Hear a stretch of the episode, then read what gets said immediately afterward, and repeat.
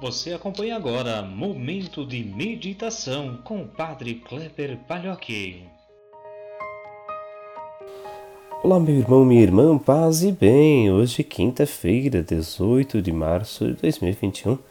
Peçamos a Deus sua bênção, sua proteção especial para esse dia, para que possamos também nos aproximar de seus passos. Rezemos. Nós os pedimos, ó Deus, de bondade corrigidos pela penitência e renovados pelas boas obras, possamos perseverar nos vossos mandamentos e chegar purificados às festas pascais. Por nosso Senhor Jesus Cristo, vosso Filho, na unidade do Espírito Santo. Amém. O evangelho que nós rezamos hoje é de João, capítulo 5, versículos 31 a 47. Naquele tempo disse Jesus aos judeus: se eu der testemunho de mim mesmo, meu testemunho não vale. Mas há um outro que dá testemunho de mim, e eu sei que testemunho que, que o testemunho que ele dá de mim é verdadeiro. Vós mandastes mensageiros a João e ele deu testemunho da verdade. Eu, porém, não dependo do testemunho de um ser humano, mas falo assim para a vossa salvação. João era uma lâmpada que estava acesa e a brilhar, e a vós com prazer vos alegrastes por um tempo com a sua presença e com a sua luz. Mas eu tenho um testemunho maior do que do João, as obras que o Pai que me concedeu realizar. As obras que eu faço dão testemunho de mim, mostrando que o Pai me enviou. E também o Pai que me enviou dá testemunho a meu favor. Vós nunca ouvistes sua voz, nem vistes a sua face e sua palavra não encontrou morada em vós, pois não acreditais naquele que enviou.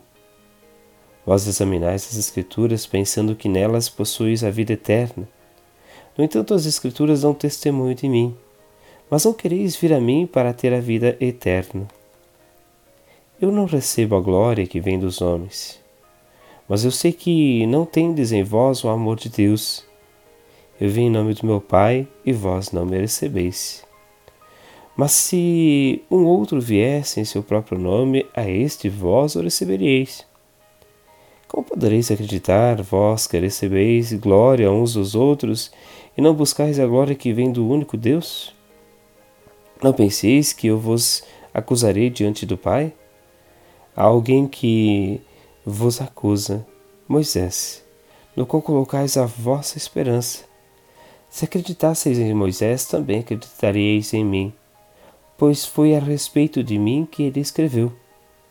Mas se não acreditais nos seus escritos, como acreditareis então nas minhas palavras?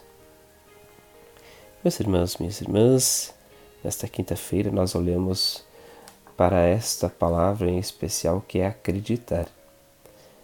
O Evangelho de hoje é recheado por ela. Às vezes a gente precisa se dar conta diante de um sofrimento para aprendermos a acreditar. Outras vezes a gente acredita fácil, especialmente em situações, fake news, histórias que vão rodando ao nosso mundo.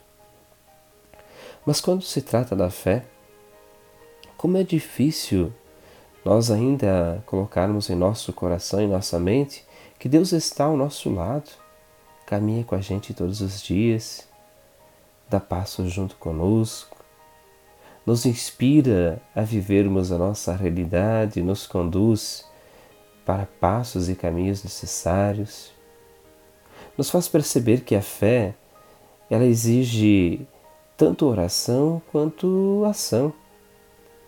Quando nós olhamos para os fariseus que Jesus brigava quase todos os dias, nós percebemos que eles tinham muito do conhecimento. E faz bem conhecer para acreditar. Mas não basta. A fé não é, não é conhecer.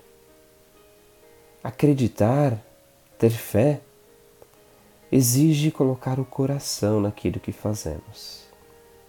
Exige perceber que Deus se faz presente e que não precisamos de muitas provas para que nós acreditemos. O que precisamos é saber que existem alguns princípios que são importantes e que norteiam a vida da gente.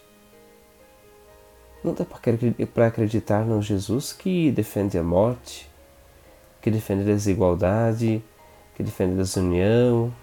E a gente pode olhar todos os contravalores. É impossível acreditar no Jesus assim.